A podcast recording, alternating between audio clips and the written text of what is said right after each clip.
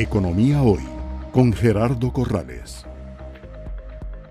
Vos podrías, José, perdonar, este, como es un tema técnico y nuevo, explicar un poquito más el concepto del monedero. ¿Qué es lo que hace un monedero? ¿Para qué sirve? ¿Y cuál es el rol, en este caso, de las fintech? Sí, imagínense cómo digitalizar la billetera de uno, ¿verdad? Yo puedo depositar dinero en esa billetera y gracias a que los monederos están conectados con otras cosas, con otras empresas, eh, yo puedo entonces desde esa billetera ir a pagar la luz, ir a pagar el agua, ir a pagar servicios. Eh, los monederos, eh, la mejor forma de escribirlo es eso, es como la digitalización de la billetera de uno. Entonces, en vez de yo andar billetes en la bolsa, simplemente yo transfiero dinero de mi cuenta bancaria a un monedero y desde el monedero puedo hacer pagos. Ya incluso la mayoría de las instituciones financieras ofrecen esa funcionalidad, ¿verdad? El pago de servicios, eso es más que conocido. Pero ¿qué pasa? Hay gente que no tiene acceso a una cuenta bancaria. Por ejemplo, en Guatemala vemos eh, niveles de bancarización muy bajos, pero no implica que esa gente no tenga acceso a dinero digital, porque la mayoría tienen TigoPay o tienen algún tipo de monedero. Entonces hacen sus pagos y reciben pagos a ese monedero. Entonces los monederos también cumplen un rol muy importante, que es ese, ¿verdad? Es complementar la bancarización, es darle acceso a las personas a pagos electrónicos que son sumamente necesarios porque ahorita el mundo está muy digitalizado.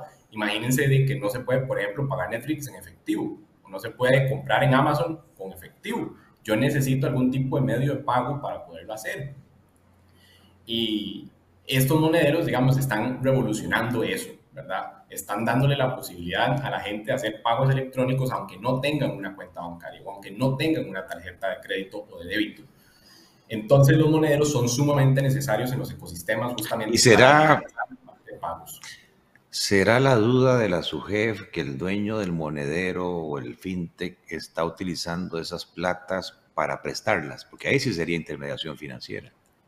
Totalmente, ahí sería intermediación financiera porque por más que en principio no se estaba apropiando de los, de los recursos, ya está generando operaciones de crédito con esos mismos recursos y en efecto ahí sería incluso un delito, ahí estamos hablando ya de materia penal, ¿verdad? La intermediación financiera no autorizada es un delito perseguible en la vía penal.